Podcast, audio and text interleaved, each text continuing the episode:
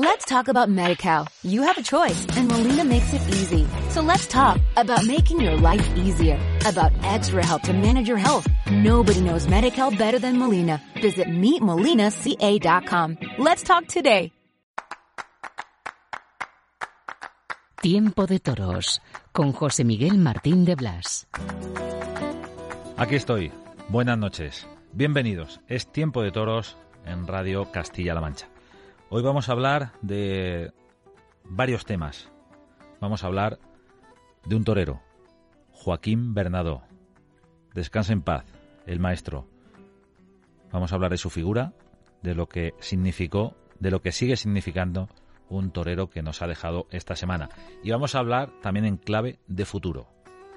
Una jovencísima novillera que debuta con picadores esta semana en Olivenza. Comienza Tiempo de Toros.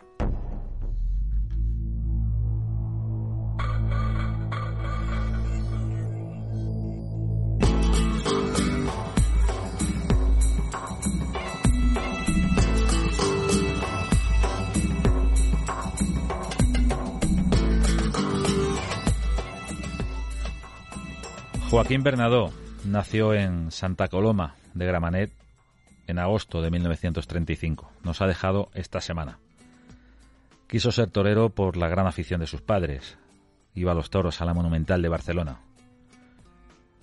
El ambiente taurino del barrio del Raval le impregnó esa efervescencia que había en la década de los 50 y en otros momentos también, por supuesto, en Barcelona eran el caldo de cultivo para que emergieran vocaciones porque había una afición desmedida. Debutó de novillero en Carabanchel, Joaquín Bernadó. Tuvo una carrera de novillero importante para adquirir cartel y tomó la alternativa a lo grande en Castellón, en la Feria de, la Magdalena, un 4 de marzo de 1956. Antonio, bienvenida. Julio Aparicio en el cartel, los toros de Arranz, el toro de la alternativa se llamaba Carolo. Tres meses después confirmó su alternativa Joaquín Bernardo en la Plaza de Madrid con Mario Carrión y Joselito Huerta, con la corrida del Pizarral. Atención, Joaquín Bernardo toreó casi 250 corridas de toros, para ser exactos, 243, en Barcelona y más de 40 novilladas. En su momento recibió del entonces alcalde de Barcelona, Pascual Maragall, la medalla de oro de la ciudad condal. ¡Qué tiempos! Barcelona, ¿quién te ha visto y quién te ve? Protagonizó varias encerronas en su plaza, en la plaza de Barcelona, por ejemplo, una con toros de Miura en el año 72. Fue un torero muy querido, tremendamente respetado y admirado en México y también en Madrid, en las ventas. En las ventas precisamente se retiró definitivamente en el San Isidro de 1990. Antes había habido una primera retirada en la Plaza de Barcelona, en la Merced, en el año 83. Desde su retirada, Joaquín Bernadó compaginó sus tareas como profesor en la Escuela de Madrid, en la que además con su gusto, con su clase, con su categoría, forjó el carácter y enseñó a torear a muchísimos toreros. Todo eso lo compaginó con su labor en los últimos tiempos como comentarista en las retransmisiones taurinas de Telemadrid acompañando a Miguel Ángel Moncholi, con el maestro Bernardo, quien nos habla, tuvo ocasión de compartir numerosas retransmisiones en diferentes plazas, en Madrid, en las ventas y en otros escenarios en los que tanto Castilla-La Mancha Media como Telemadrid emitían esas tardes de toros. Una de las más dolorosas que tuvimos que compartir, cada equipo con su respectivo micrófono, pero unidos por lo que allí vivimos, fue aquella de Teruel, en la que Víctor Barrio entregó su vida al toro. Descanse en paz. El maestro Joaquín Bernadó, un torero de toreros.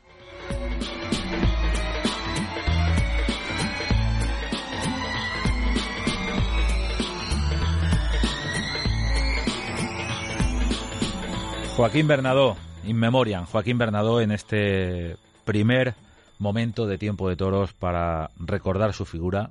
Apenas eh, unas palabras que desde luego no, no pueden resumir eh, toda esa figura gigantesca de un torero que por culpa de su mala espada no alcanzó cotas más altas. Se mantuvo en una media de 30 eh, corrida de toros anuales y, no llegó a ese primer circuito por culpa de la espada, porque fue un torero, Joaquín Bernardo, que toreaba con una elegancia, con una clase y con una calidad extraordinarias.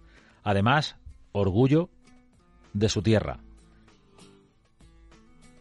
Estamos en contacto en este tiempo de toros con un torero de la tierra de Bernadó, un torero catalán. Serafín Marín, buenas noches. Buenas noches, José Miguel, ¿qué tal? ¿Qué significa eh, Joaquín Bernadó para, para un torero como Serafín Marín, para la afición catalana?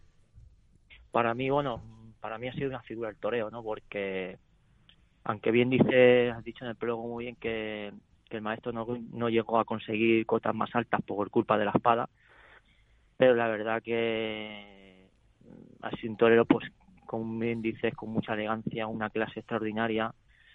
Eh, bueno, para mí era un plazo torero, ¿no? Eh, y bueno, y eso creo que lo ha demostrado muchísimas tardes en Barcelona, donde bueno, pues ha toreado pues más de 240 tardes en Barcelona y eso no es por casualidad, ni es porque eres de allí, sino es porque has cuajado muchísimos toros y, y porque has dado grandiosas tardes de toros, ¿no?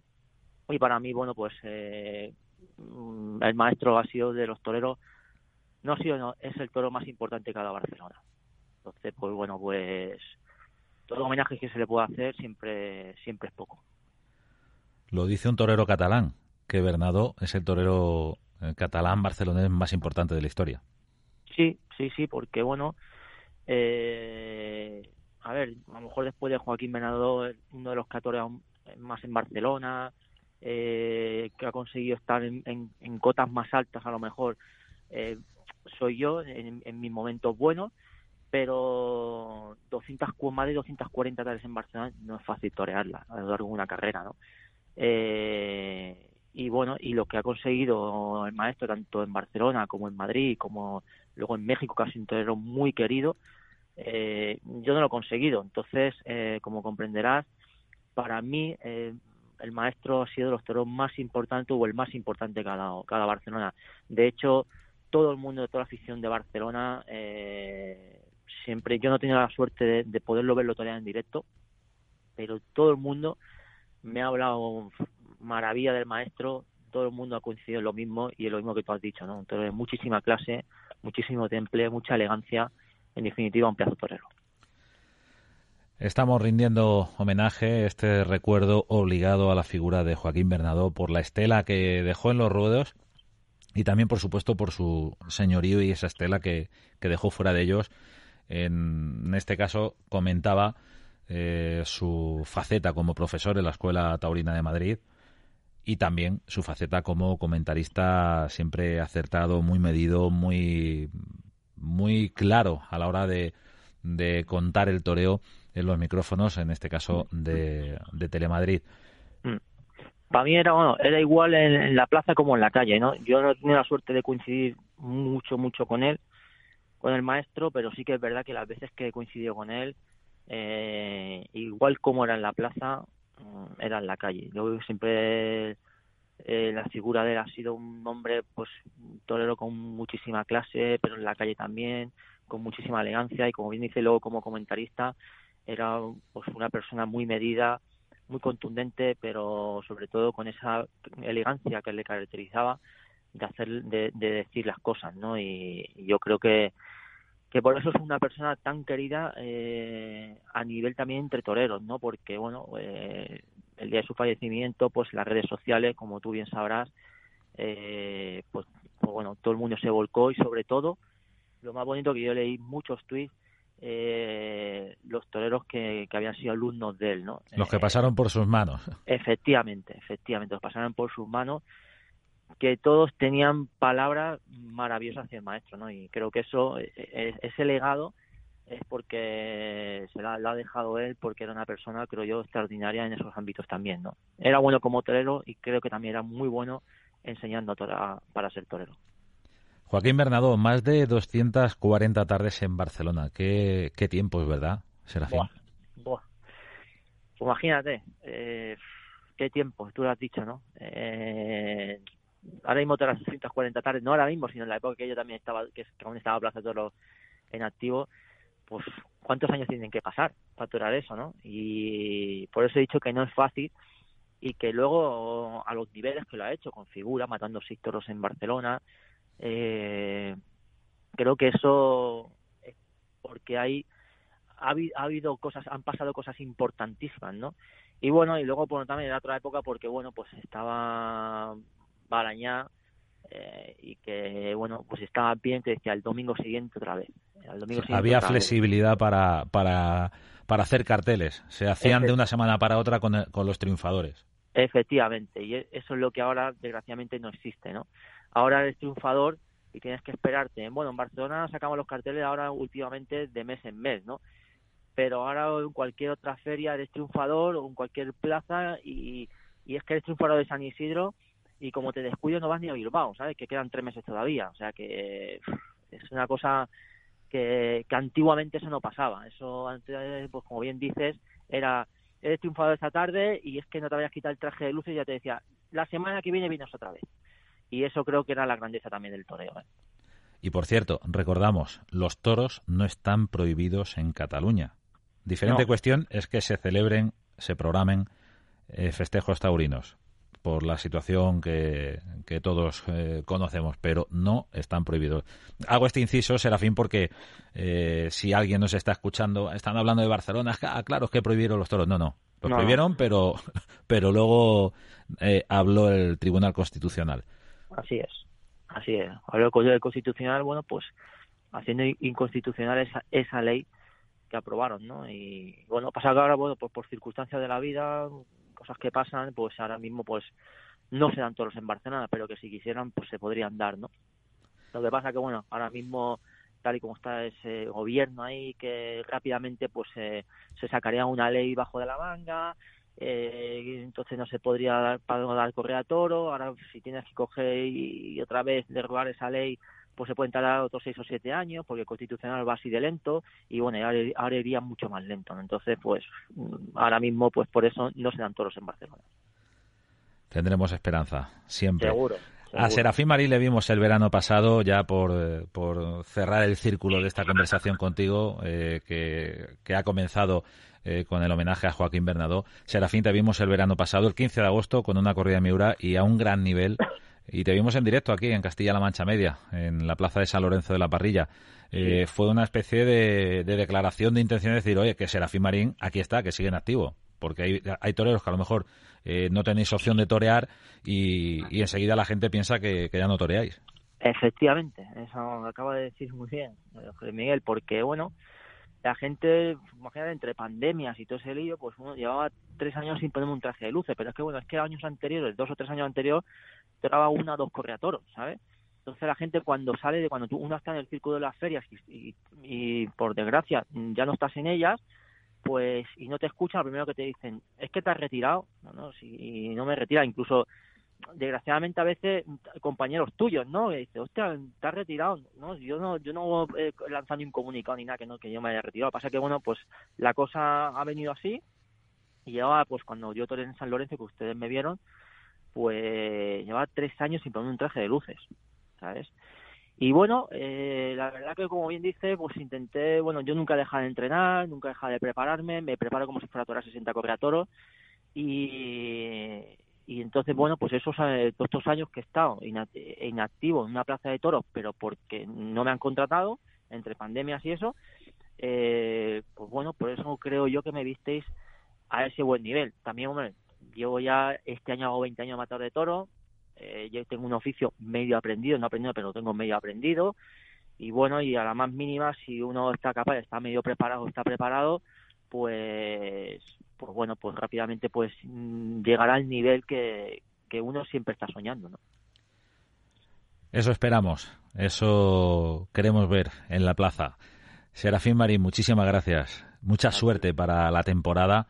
Muchas gracias por estar en este tiempo de toros en Radio Castilla-La Mancha y prestarnos ese testimonio, ese calor en el recuerdo a un grande como Joaquín Bernardo. Gracias, Serafín Marín.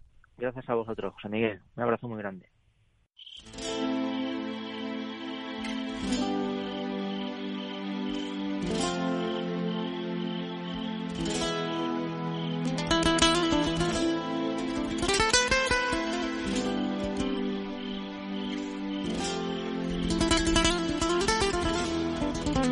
Tiempo de toros en la radio.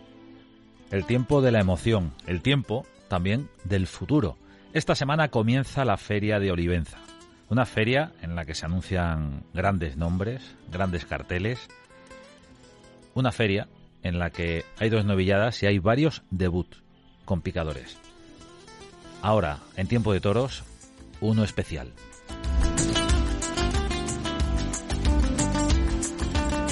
El próximo viernes, 4 de marzo, debutará con picadores la novillera salmantina Raquel Martín en Olivenza. Raquel, buenas noches. Buenas noches. ¿Cómo estás? ¿Cómo va la preparación? Falta muy poquito. Bien, la verdad que muy bien, estoy muy contenta con la preparación, estoy entrenando mucho, pero a la vez tengo mucha ilusión. La ilusión a veces puede atenazar el exceso de responsabilidad. ¿Qué te dicen los que te acompañan? ¿Qué te dicen en tu entorno? Bueno, pues ahora mismo me dicen que, ya estoy en capilla, que queda muy poco. Y es verdad.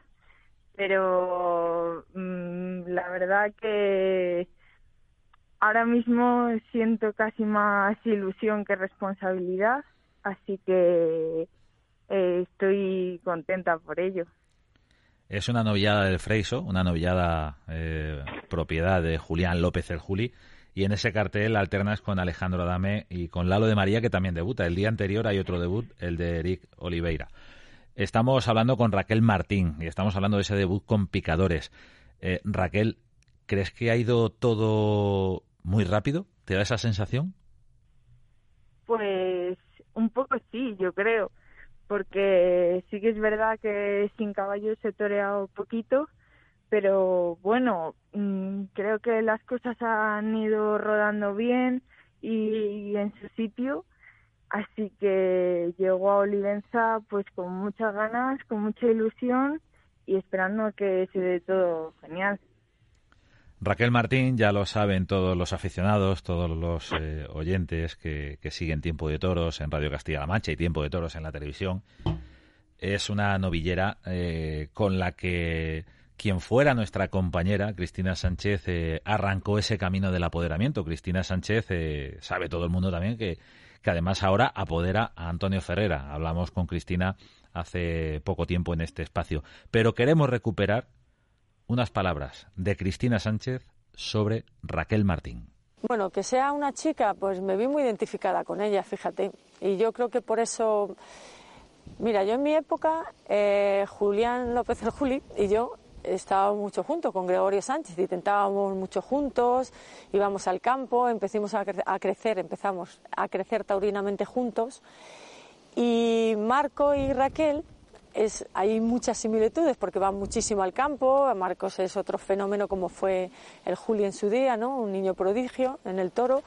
Y empecé a ver como muchas similitudes, incluso hoy hay mucha gente que, que hay muchas expectativas con Raquel y gente que, oye, te habla, oye, he visto a una chica, pues fíjate, pues y entonces me recordó tanto mi historia que no te puedo decir por qué una chica o un chico, no lo sé, pero me recordó mucho mi historia y yo soy bastante pasional, mucho más que cerebral y entonces, bueno, pues dije, mm, bueno, eso, también el hecho de poner de poder en algunos casos todo lo que yo he pasado o cosas que a lo mejor no tenía que haber pasado con el paso del tiempo, tú ya lo sabes, pues poderla ayudar en ese sentido y allanar un poco el camino más fuera que dentro. Dentro es su historia, es su vida y es, ella tiene que sacar adelante su carrera, está claro.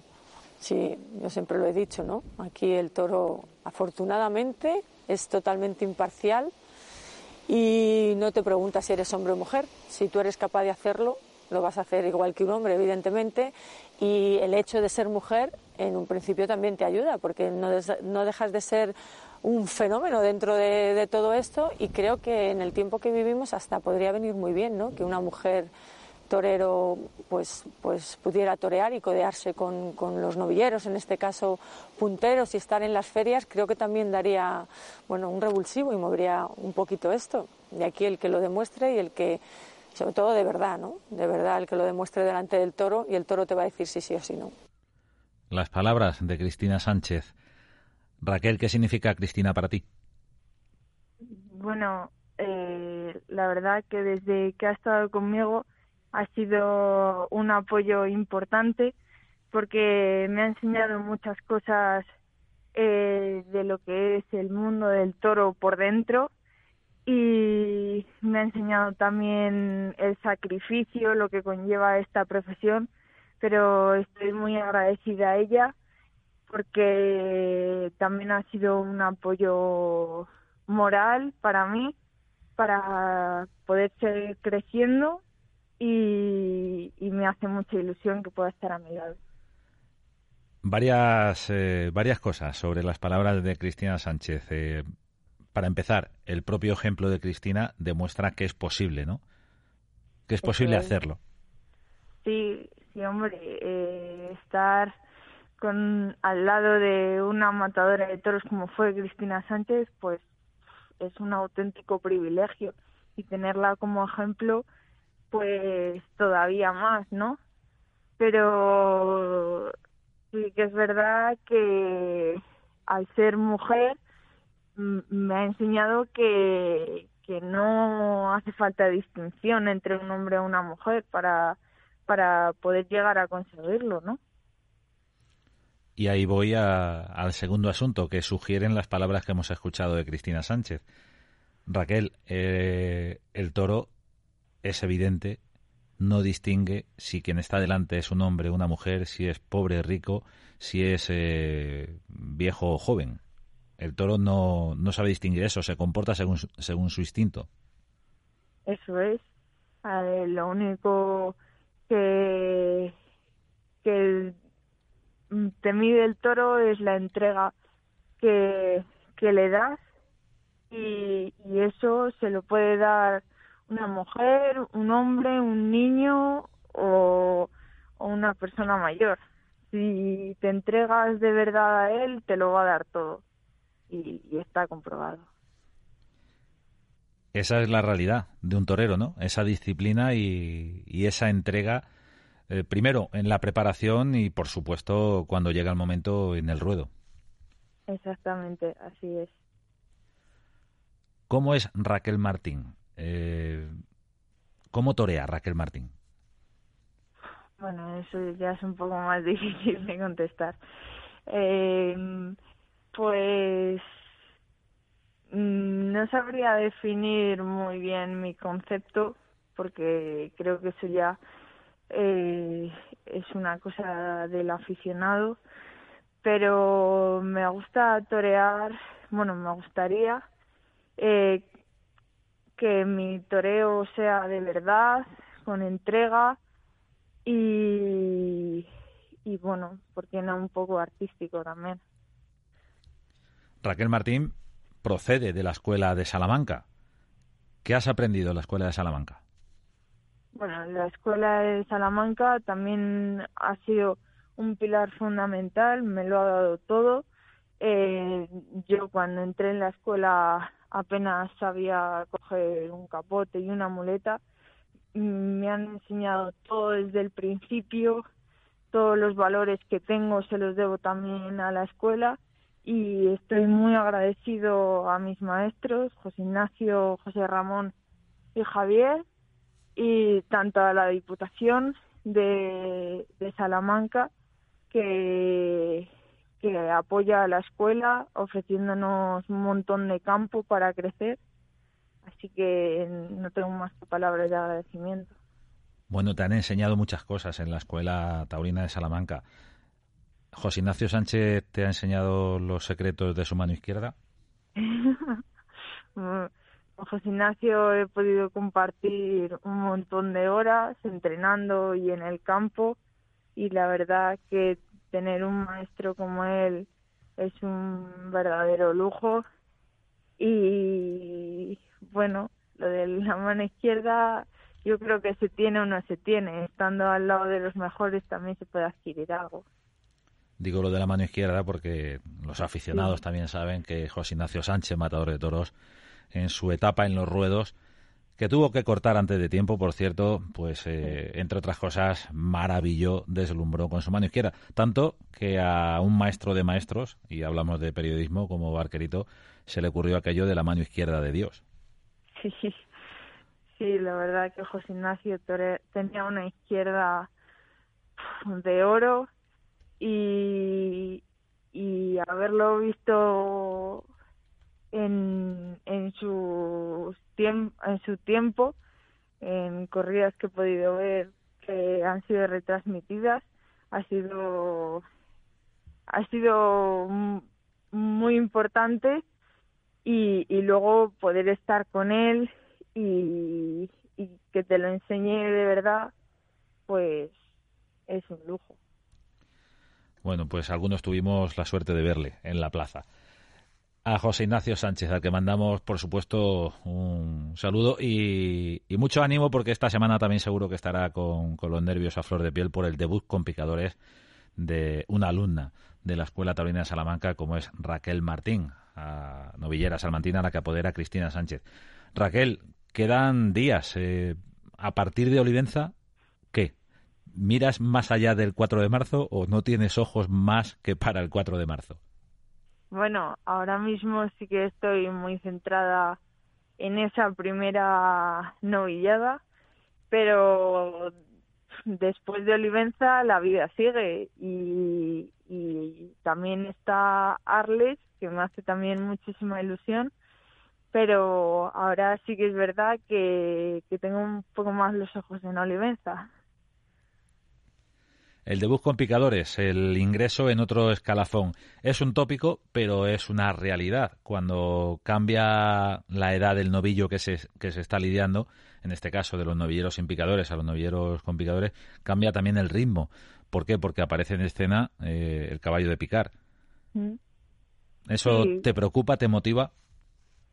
Eh, la verdad que estoy motivada por ello porque el novillo con caballos eh, sí que es verdad que al recibir el pollazo eh, puede tener un poco más de ritmo, te deja estar más delante, más todo se hace más ordenado y, y la verdad que me motiva mucho el, el hecho de, de subir un escalón.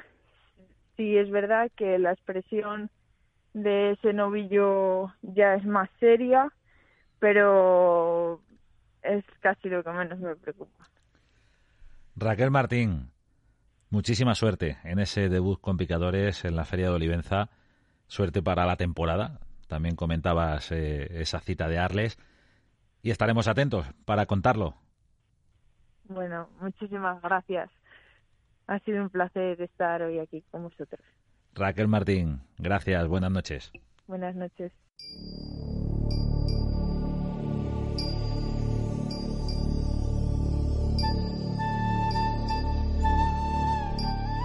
Raquel Martín debuta con picadores en Olivenza.